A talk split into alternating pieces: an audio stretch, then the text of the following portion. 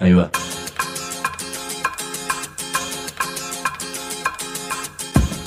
La Vaca es una colecta de recursos, es una cooperativa de trabajo, es una página web, un periódico mensual, una editorial, una cátedra, un bar. Es lo que necesitamos crear para ganarnos la vida y perdernos la obediencia de vida. La vaca es comunicación, ida y vuelta. Ahí va. Decimu, no te calles. Decimu, como se te cante, como te salga, como puedas. Decimu para que escuchen los que te dicen, vos no digas ni mu. Ahí va. Juguemos en el mundo mientras el diablo no está, diablo está. Eso lo cantaba María Elena Walsh hace miles de años, cuando yo era muy chiquito. Juguemos en el mundo mientras el diablo no está. Hoy no vamos a jugar en el mundo, pero vamos a tratar de ver cómo funciona. Así que este es un viaje planetario con oferta. Podés subirte con una clave que consta de dos palabras. Decimos. Diablo está.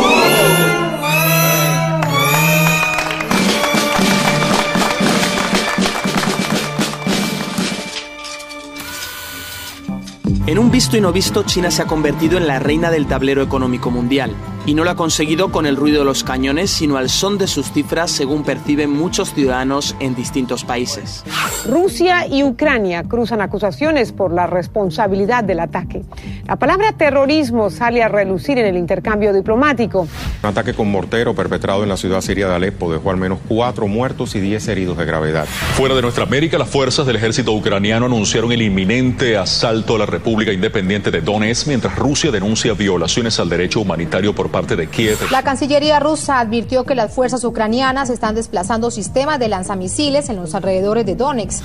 Gigantes asiáticos, China e India son dos de las economías mundiales que más están creciendo en los últimos tiempos. Expectativa con esta visita de Xi Jinping a Argentina por las inversiones que puede significar, por una, una nueva relación de cooperación con esta enorme potencia asiática. La presidenta Cristina Fernández recibe en el Museo del Bicentenario a su par ruso Vladimir Putin en la cena de honor que se le ofrece al mandatario ruso en nuestro país. Decimu. Decimu.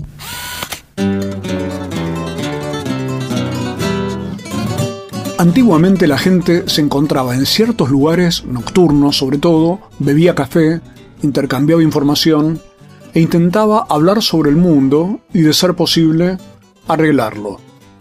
Yo no creo que hoy vayamos a arreglar el mundo ni vamos a tomar café, pero estamos con la posibilidad de tomar unos buenos mates con Raúl Sivecci para hablar sobre este planeta, entendido como sistema político y geopolítico de poder, para ver si descubrimos algunas claves de cómo andan las cosas en un mundo que tantas veces se nos hace incomprensible.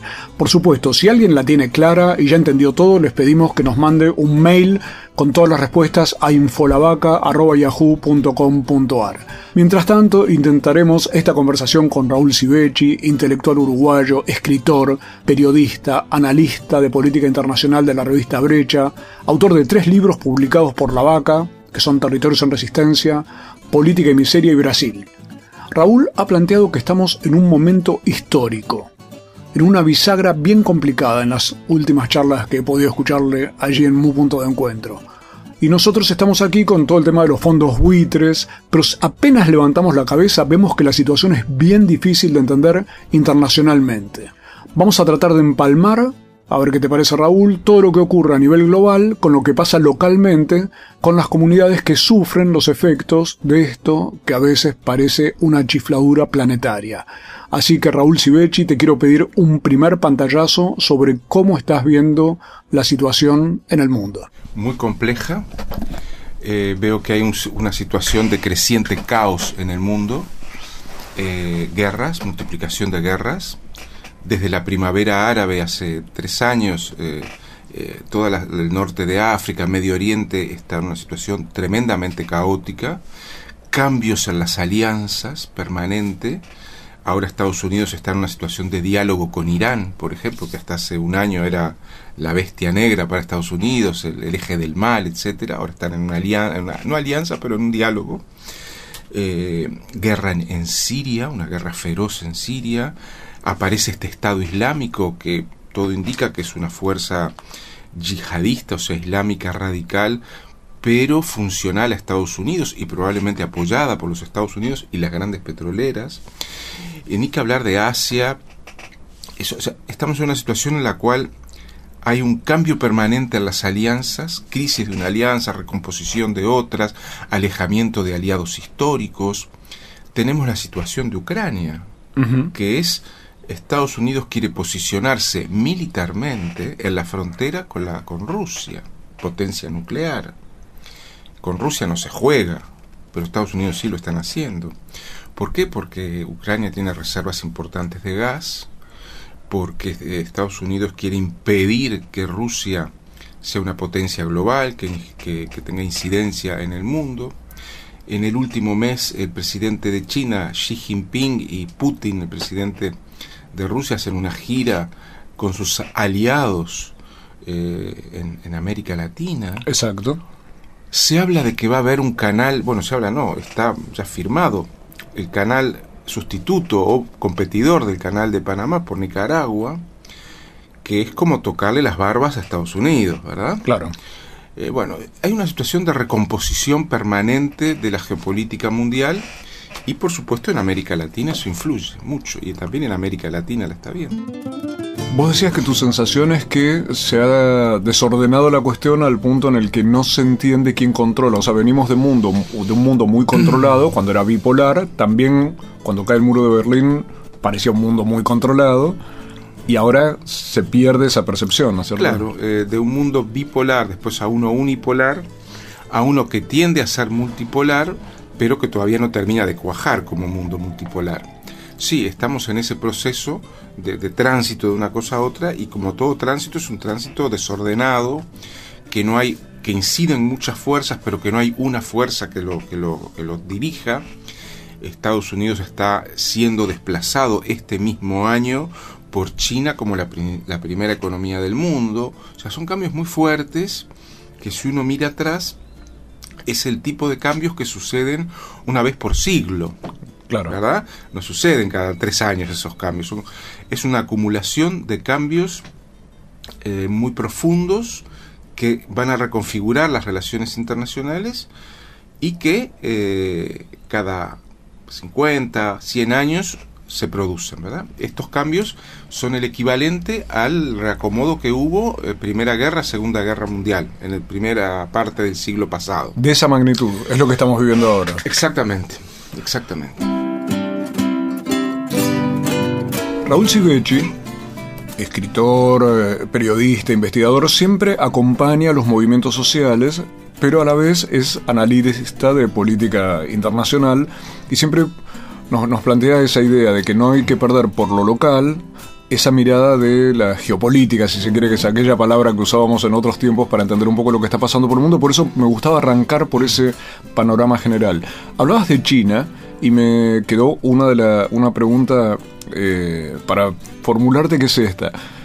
China puede desplazar a Estados Unidos como primer economía mundial. A la vez, ellos se plantean como un país emergente, porque su sociedad todavía está en una situación eh, no como la de los países del primer mundo.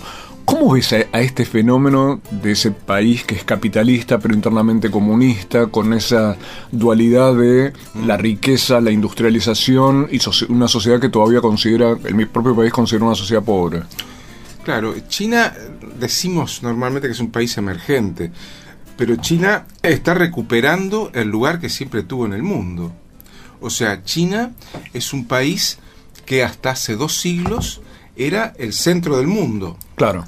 Y que y ahora, eh, en este proceso de 20, 30 años de crecimiento exponencial, lo que consigue es recuperar lo que ya era. O sea, no es que sea una nueva potencia como Rusia. Eh, Rusia, mucho antes de la revolución bolchevique, era una potencia mundial eh, del mundo europeo, que era el mundo europeo el, el que contaba en aquella época, y, y, en ese momento y en este momento China está en el mismo proceso, el mismo proceso, de ascendiendo como potencia, pero China fue el centro del mundo durante siglos. Entonces, lo que hizo el colonialismo y el capitalismo fue centrar el mundo en Europa. Claro. Durante un tiempo. Bueno, ahora el mundo vuelve a centrarse en Asia. O sea, es el reacomodo natural. Por otra parte, entre India y China son un tercio de la población del mundo. O sea, eh, 1.300 y 1.300, 2.600 millones de habitantes en 7.000. Es mucho, no podés eh, pensar que esos países, y toda Asia es la mitad del mundo, no podés pensar que esos países van a jugar un rol secundario en, una- en un mundo razonable. El centro del mundo está allí, y hoy lo está. Japón, China, India son las economías del futuro. Corea este, y, otras, Indonesia, que están ascendiendo de forma muy rápida. Entonces estamos pensando en países que tienen 100 millones de habitantes para arriba, todos, que tienen unas riquezas eh, que son civilizaciones milenarias, antes Claro. que hablar de las riquezas. Bueno, están ocupando el lugar que siempre tuvieron. Y eso hay que aceptarlo. Y eso está cambiando el mundo al nivel, nos decía Raúl Civechi, de lo que ocurrió después de la Primera y Segunda Guerra Mundial. Ya volvemos para ver cómo está funcionando o no funcionando este nuevo modelo, este sistema o estas nuevas relaciones de fuerza y también cómo inciden en, en nuestros países y en los movimientos sociales. Decimu. www.lavaca.org. Decimu. Si trabajas en el Estado, municipal, provincial o nacional, Sabe que tenés dónde informarte. www.eltrabajadordelestado.org El sitio web, de la Asociación Trabajadores del Estado. noticias, Opinión, entrevistas. videos, www.eltrabajadordelestado.org. desde 1925, presentes. En la defensa de los derechos de los estatales argentinos. Asociación Trabajadores del Estado. La Vaca Editora. Nuestros libros tienen orejas y corazón. Argentina originaria, territorios en resistencia, sin patrón. Escuchan y laten. La Vaca Editora. Una red de pensamiento libre que financiás vos. La Vaca Editora. Encontralos en las librerías amigas o en www.lavaca.org. Vacaciones de invierno en Morón, del 20 de julio al 3 de agosto. Espectáculos gratuitos y plazas recreativas en todos los barrios. Cine, teatro, música y más, y más, y más, y más. Para niños y niñas. Consulta la programación en www.moron.gov.ar. Municipio de Morón. El agua, la tierra, la amistad. Creemos en dioses que existen. Decimu.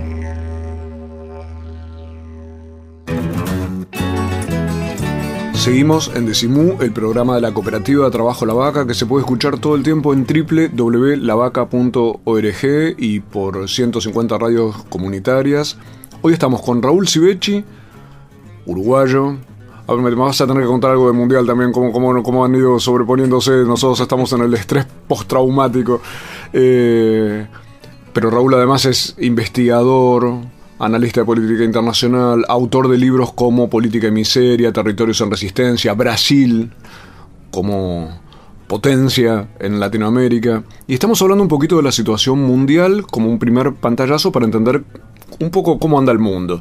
Porque siempre nos pasa esto, Raúl, que, es una advertencia que vos hacías, no perder de vista lo que ocurre en el mundo, eh, con una tendencia de los medios de comunicación, el periodismo y nuestras propias cabezas de quedar tan focalizados en lo propio que se, se ha perdido esa visión. Yo me acuerdo que los diarios siempre empezaban con la política internacional como entender el mundo para después pasar a lo que ocurre en el país. Eso cambió hace ya unos 40 años y los diarios empezaron a hablar de lo propio y ya parecería que lo que ocurre en Gaza y demás es eh, escandaloso en la medida que matan tanta gente, pero es un tema ajeno. O sea, eh, ¿Notás esa Sí, especie de disociación con el mundo que, Sí, que sí, tiene cada país?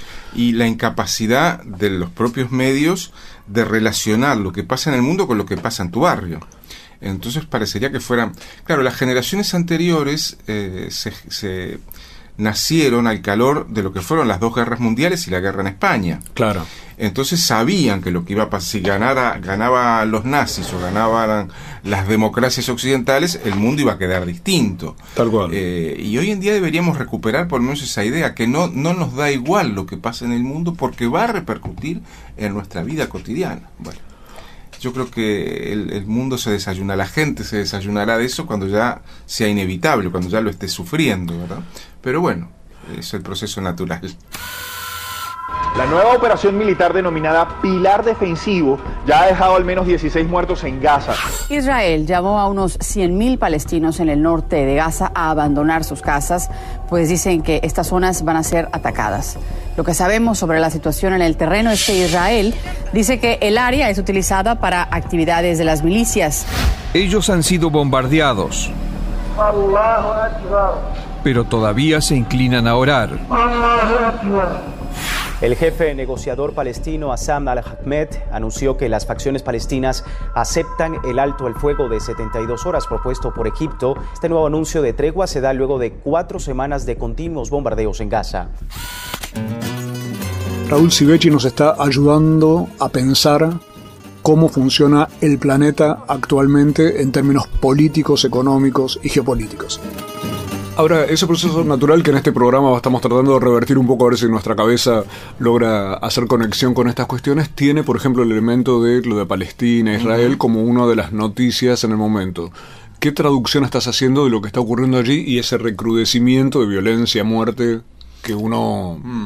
Que, del cual nos, nos están sí. informando todos los días. Bueno, esto eh, es, por supuesto, la agresión a, a, a, a Gaza, al pueblo palestino, es brutal es una agresión que, que, no tiene palabras para ser nombrada, nos acercamos a los mil muertos por bombardeos, eh, estamos en una situación realmente muy, muy fea y, y deplorable. Eh, la sensibilidad humana se siente yo conmovido por todo esto.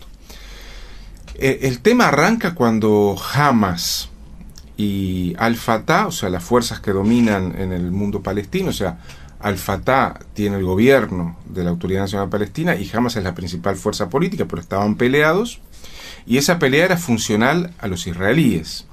En un momento hacen un acuerdo de unidad y ahí Israel reacciona. O sea, lo de los tres pibes asesinados brutalmente, este, israelíes por, por palestinos, este, es la excusa.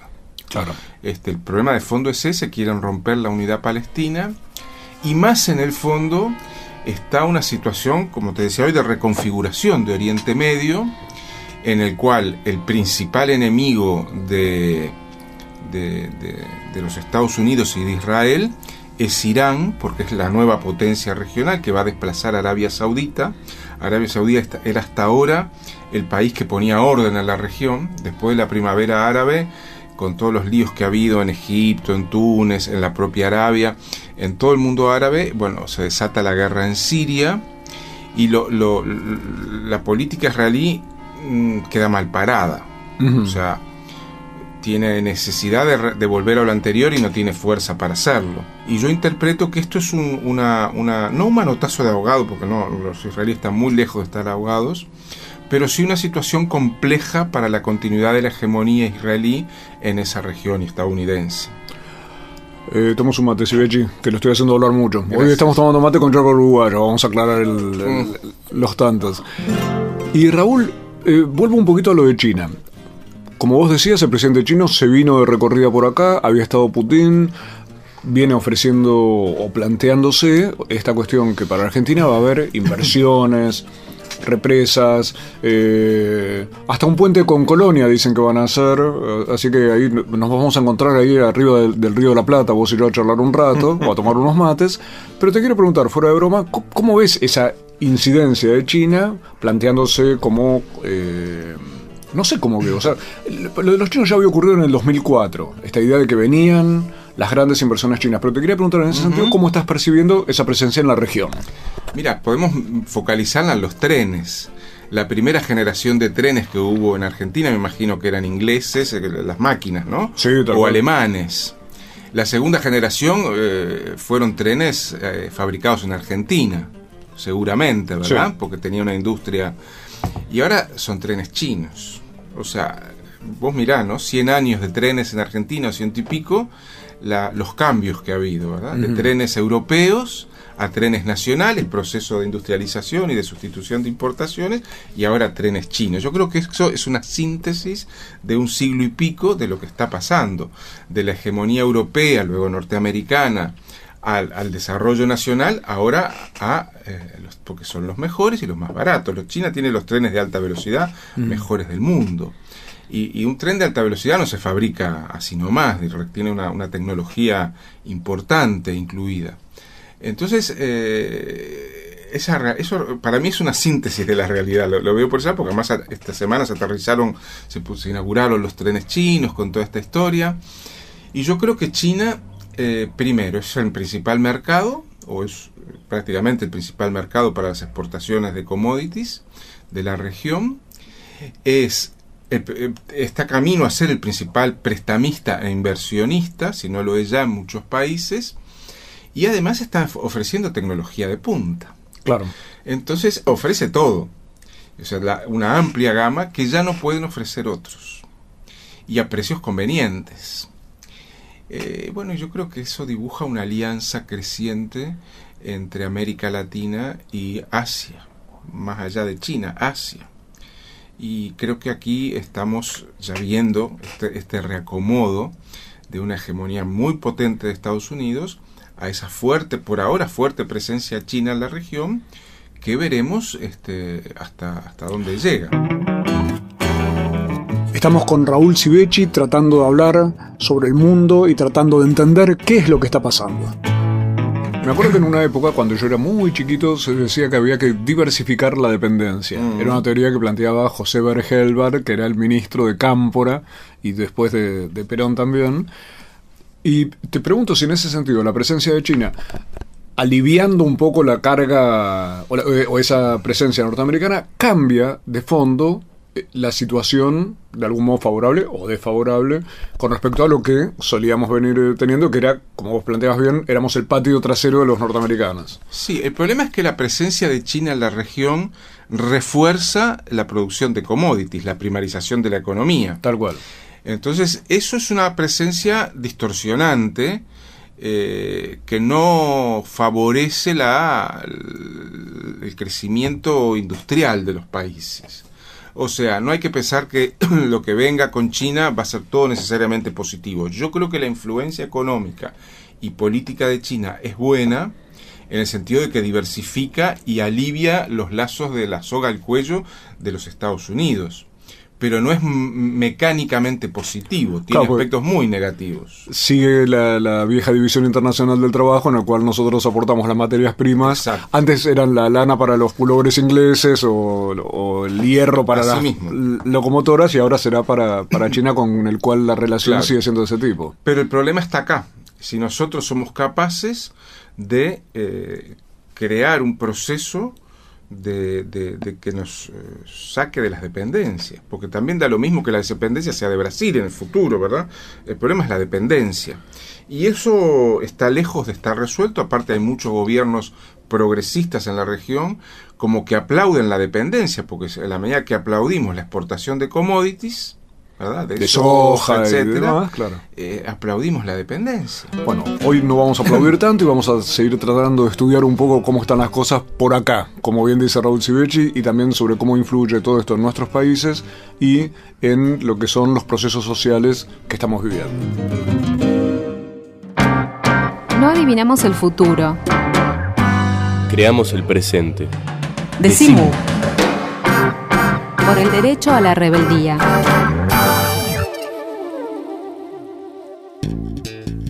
Libros y alpargatas, Venía Mu punto de encuentro.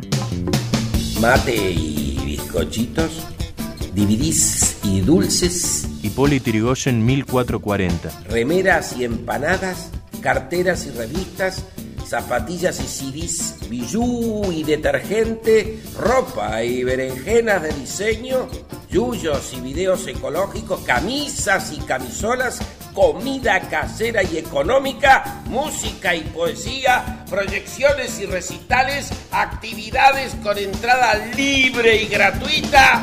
Venía Mu punto de encuentro. La televisión ya no es solo televisión. Se sigue expandiendo. Por aire, por cable, por satélite y también por internet. Y queremos que siga creciendo. Junto a tus derechos. Porque la televisión sos vos. Somos todos. Sos parte. Afiliate. Satsai. el sindicato de las nuevas tecnologías. www.lavaca.org Decimu. Decimu. Hay comunicadores, periodistas, escribas, locutores, editorialistas, opinólogos, denunciadores, mobileros, columnistas, conductores, especialistas, interpretadores. Mejor decir mu.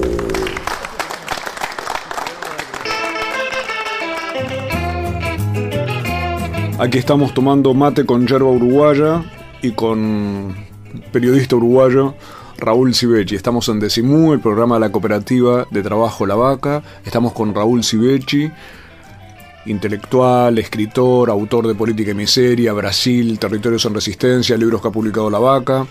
Eh, también periodista de la revista Brecha, uruguaya, colaborador de cantidad de revistas internacionales, analista de temas de política exterior y también acompañante de los movimientos. Yo uso la palabra acompañante, amigo.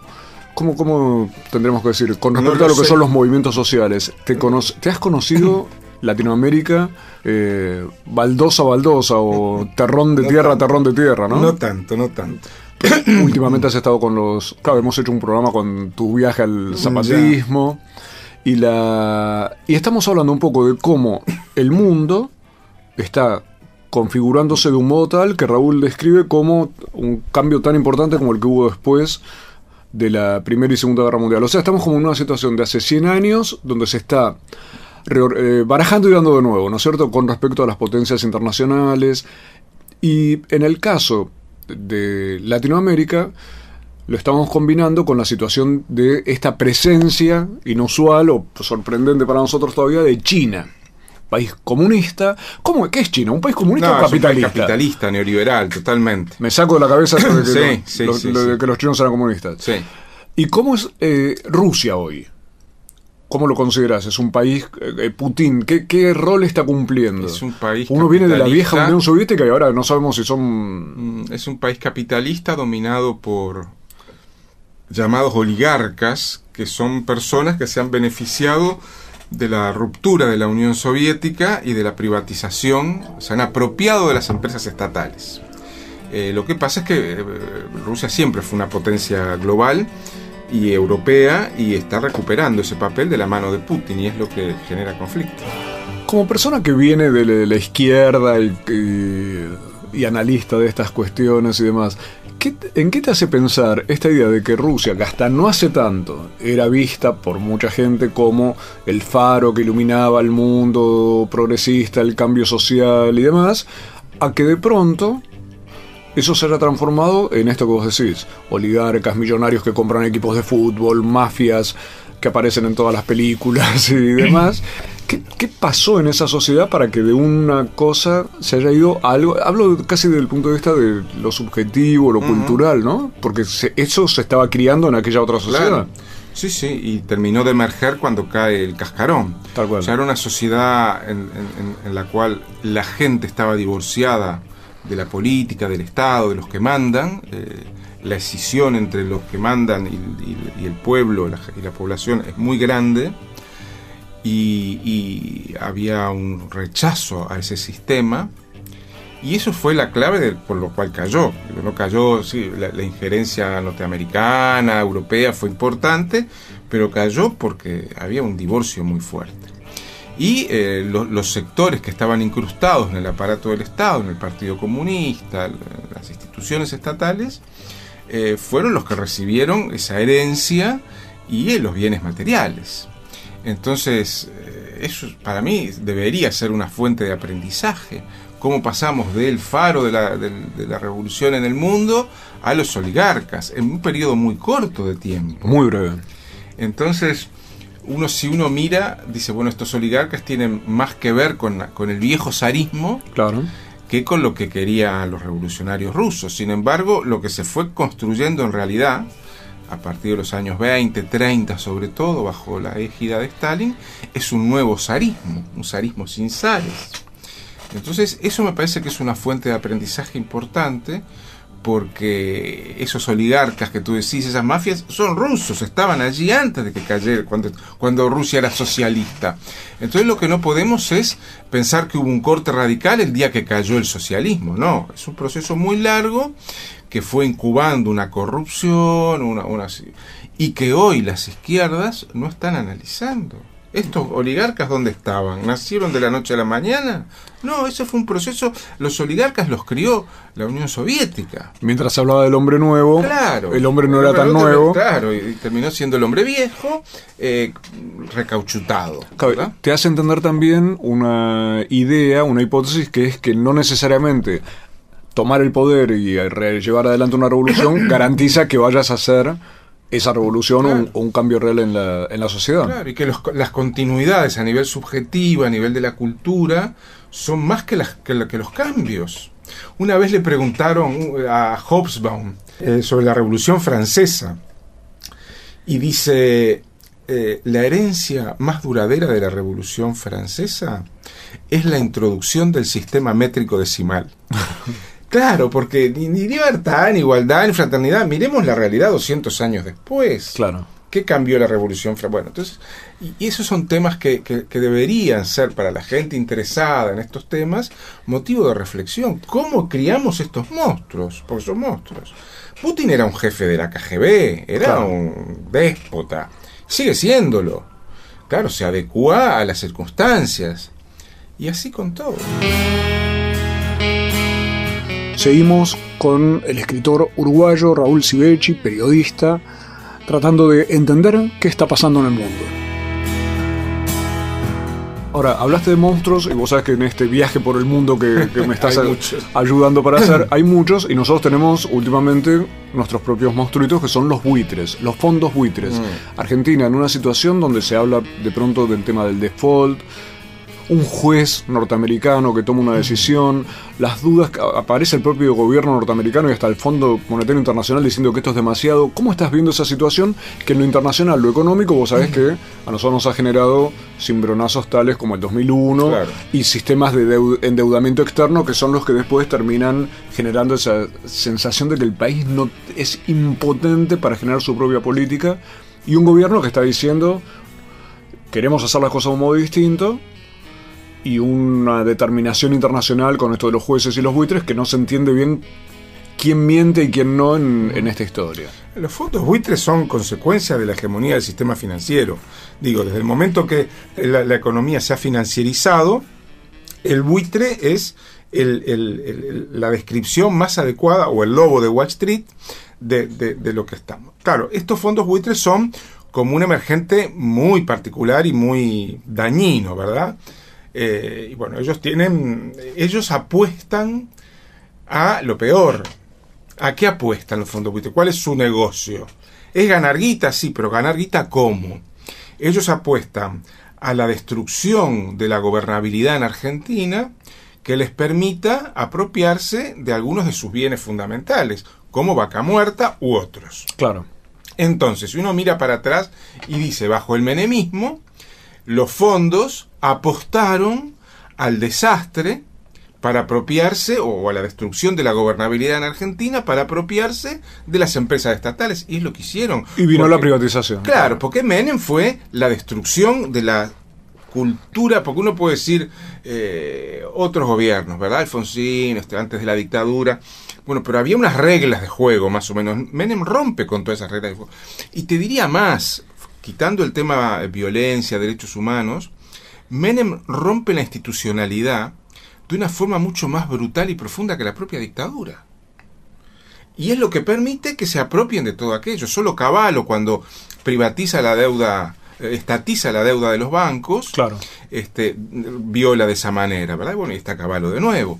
Entonces lo que han hecho es crear las condiciones para que el lobo se coma las gallinas en el gallinero. Y eso es violar cualquier eh, cultura democrática, por decirlo de alguna manera, eh, institucional, y es lo que hicieron, destruir. Entonces, los fondos buitres, que ya saben lo del 2001, por supuesto, y lo de Menem, dicen, no, aquí tenemos chance de destruir la gobernabilidad, este, crear una situación caótica para este, apropiarnos de aquello. Y en eso están. En eso están. Ya volvemos para el último bloque con Raúl Sivecci para entender esta situación de caos que hay en el mundo, situación caótica también a nivel local por este tipo de, de incidencias de lo económico, pero frente al caos a lo mejor no hay que asustarse, sino tratar de entender, no, alar- no solo prender la alarma, sino tratar de pensar para que el caos no nos agarre tan mal parados. Decimu. www.lavaca.org. Decimu.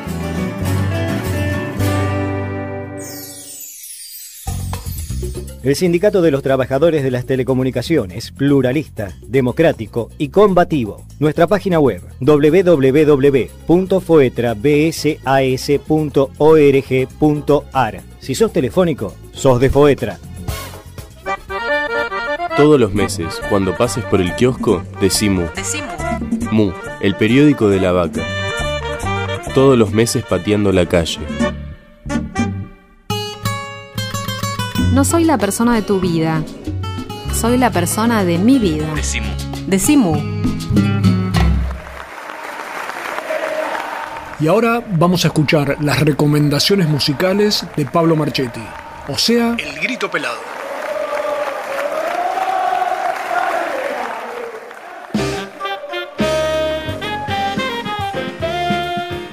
Hola, ¿qué tal? Bienvenidas, bienvenidos. Esto es El Grito Pelado, el segmento musical de Decimu. Les voy a presentar ahora a una banda integrada por el líder de los Witches, el delegado, el capitán, el minero, el gasista, Junco, el pastor, perro viejo, perro nuevo, el pochoclero, C pequeño, el ingeniero y el nuevo. Sí, 13 integrantes que dan cuenta de la demencia, del delirio, del eclecticismo, de lo inclasificable de la propuesta de la joven Warrior. La banda que les voy a presentar a continuación de su disco Las Invasiones Inglesas. El tema se llama Valderrol.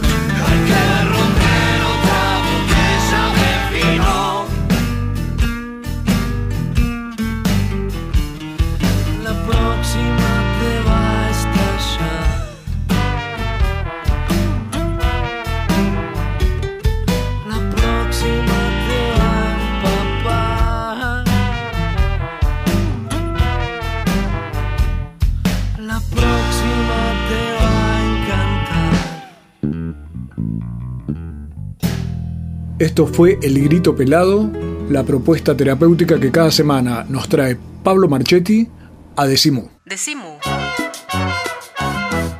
Sin conservantes, sin químicos, sin fecha de vencimiento. Decimu. www.lavaca.org Ojos que ven, corazón que siente.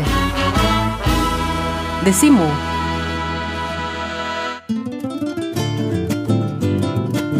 Último tramo de Decimú, hoy estamos haciendo un viaje por el mundo con Raúl Civechi, que no es una agencia de turismo, sino que es un amigo que nos ayuda a pensar la situación internacional, cómo está barajando y dándose de nuevo el, el poder mundial, por eso hemos estado hablando de China, de Estados Unidos, de las situaciones de violencia, que uno siente eso, Raúl, ¿no es cierto? Una situa- o, o soy yo que estoy leyendo mal los diarios. No, no, correcto.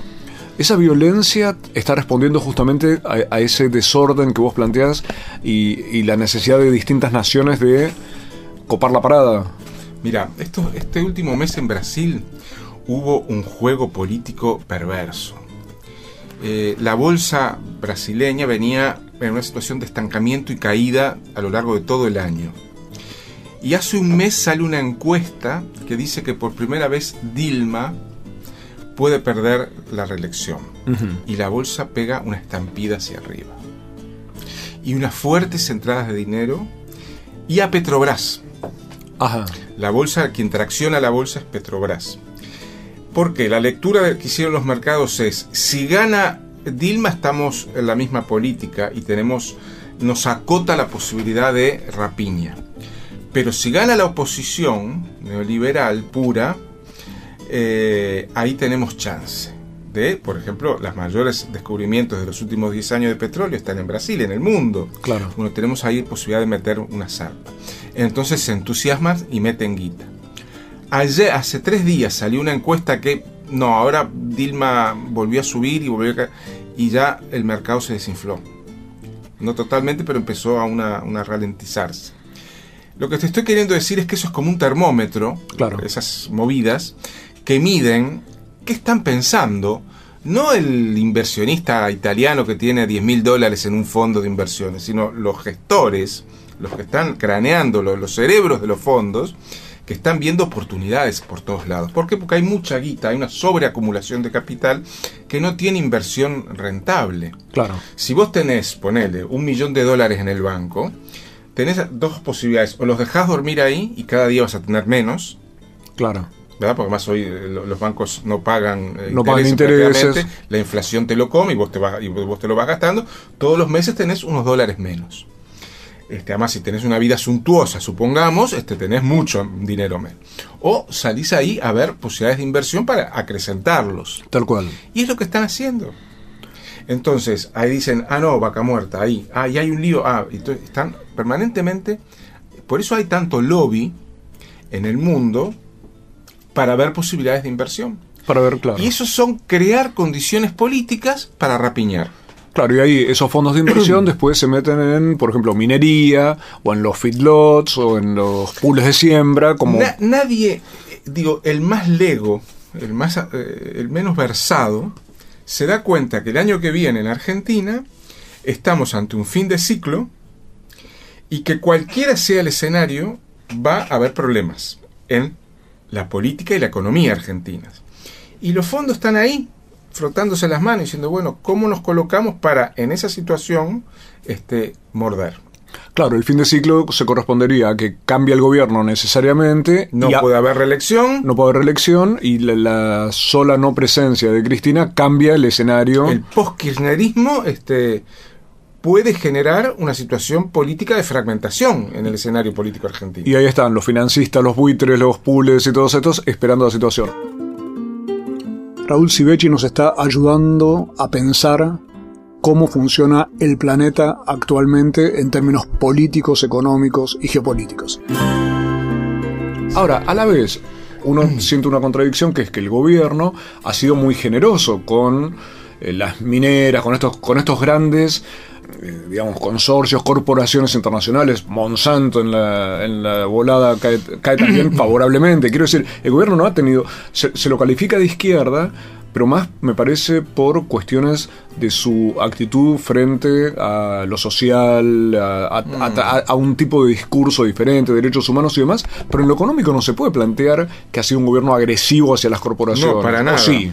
No, no, para nada. Pero eh, revirtió lo de IPF. Por ejemplo. Entonces. Revirtió algunas de las privatizaciones. Ahí está. Entonces ahí tenemos un gobierno que en sin ser nacionalista es, no es proclive a entregarlo todo. Por supuesto que es proclive a los pools de siembra, a las mineras. Claro, necesita ser, digo, un gobierno necesita hacer caja para pagar los sueldos, para pagar los gastos, para que funcione la maquinaria estatal. Tal cual. Por eso yo nunca quiero ser gobierno. Entonces, para administrar esa cosa tiene que recurrir a los que tienen la guita, que son las multinacionales y los fondos de, de inversión. Entonces negocia con ellos. Bueno, pero no es un gobierno entregado totalmente a eso, ¿verdad? No es un gobierno que le dice, ¿quieren vaca muerta? Acá la tienen, que es lo que hubiera hecho Menem. Claro. ¿Quieren tal cosa? Acá la tienen. O, por eso digo lo de IPF. Y es un gobierno que políticamente se sitúa en la alianza con Brasil, en la alianza con China, eh, no entra enteramente al juego yanqui multinacionales. Y entonces ellos necesitan eso. Ahora, esa sensación de fin de ciclo, vos no la tomás solamente con respecto a Argentina, sino a los a, a esta situación latinoamericana, porque venimos de esta última década, por así decir, donde Chávez, Brasil, Mujica, eh, distintas cuestiones parecían estar, Evo, obviamente, generando procesos positivos, discutibles si se quiere, pero interesantes desde el punto de vista que ya no eran ese viejo neoliberalismo catalogado o simbolizado con Menem, por, por plantear una imagen. Obama en Estados Unidos también parecía todo esto cambiar. Vos estás viendo que ese proceso, esas oleadas, viste que ha habido siempre dictaduras al mismo, en simultáneo, tenemos como una armonía de dictaduras, de democracias, de gobiernos más socialdemócratas. Y ahora nos tocó esta variante. ¿Vos pensás que es ese proceso el que está, en cierta medida, eh, eh, finalizando, por lo menos en la actual etapa? Yo lo que digo es que los gobiernos progresistas, como gobiernos que promovieron cambios con, sentidos positivos, eso se terminó. En la, la crisis fue terminando ese, ese periodo. Y paralelamente hay un rebrote de la agresión, de la agresividad del capital internacional y de los Estados Unidos, una fuerte presión, y a la vez empieza a gestarse lentamente una nueva oleada de protestas y de movilizaciones populares.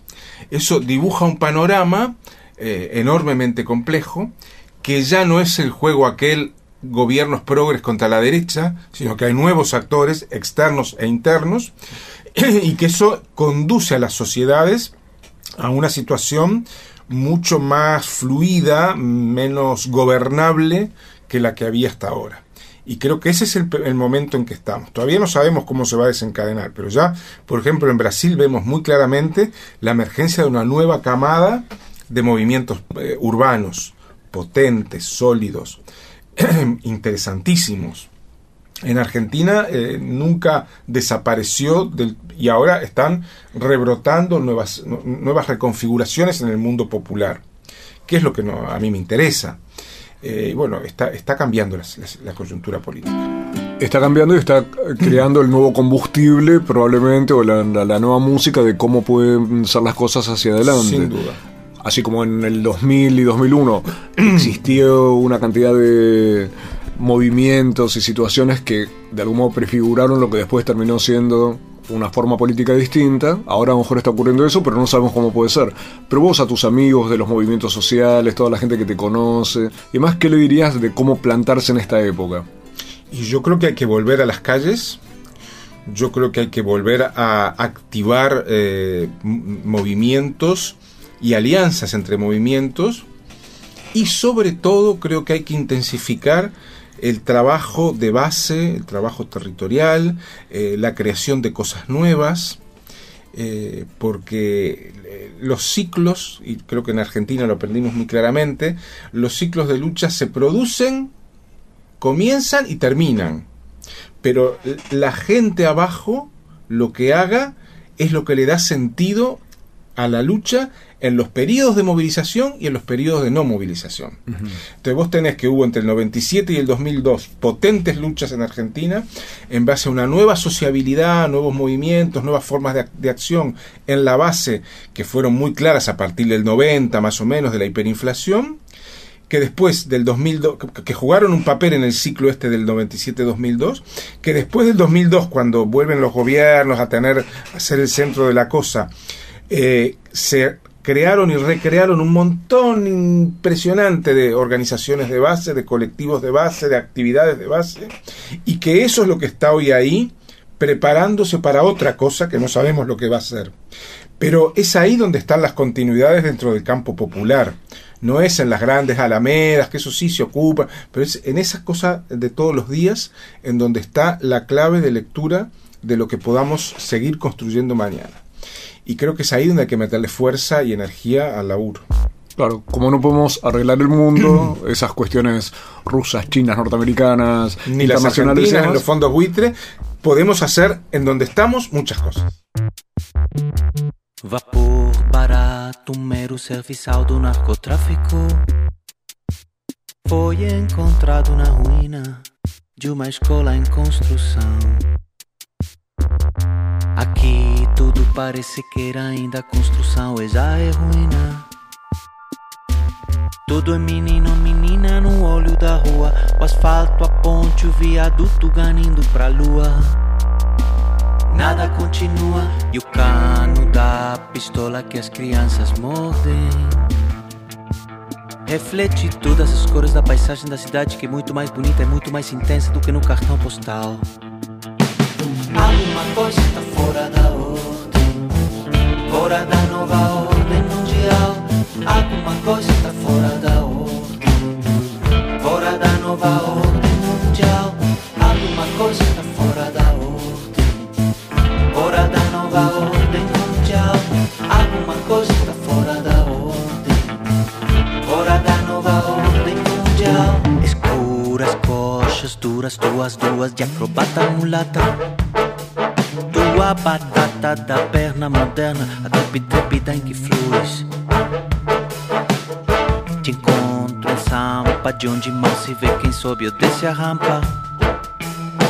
Alguma coisa nossa atrás é quase luz forte demais. Parece pouco, tudo à prova, parece fogo, parece, parece paz.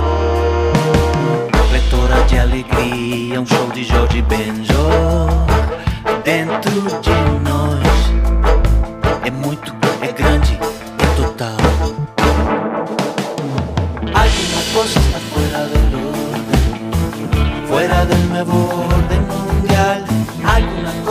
Fuera del orden, fuera del nuevo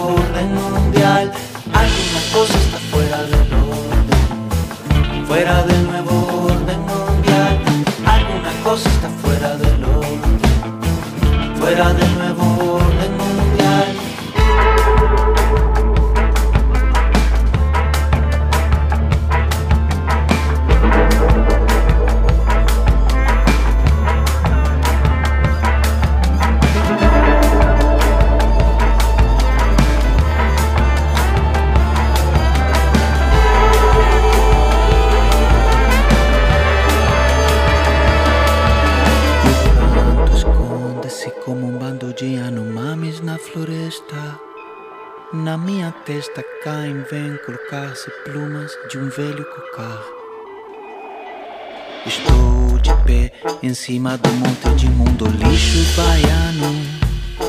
Cuspo chiquetes do ódio no esgoto exposto de Leblon, mas retribuo a piscadela do garoto de Fred do Driano. Eu sei o que é bom. Eu não espero pelo dia em que todos os homens concordem. Apenas sei de diversas harmonias bonitas possíveis, sem juízo final.